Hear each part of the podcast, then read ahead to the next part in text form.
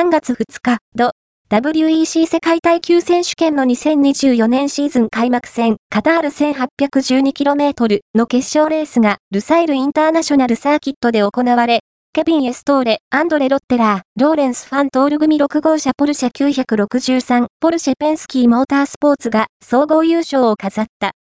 王者トヨタは、小林カムイ組7号車が総合6位、平川亮が乗り込んだ8号車 GR010 ハイブリッドは、総合10位で、どちらもポイントを持ち帰ることに成功した。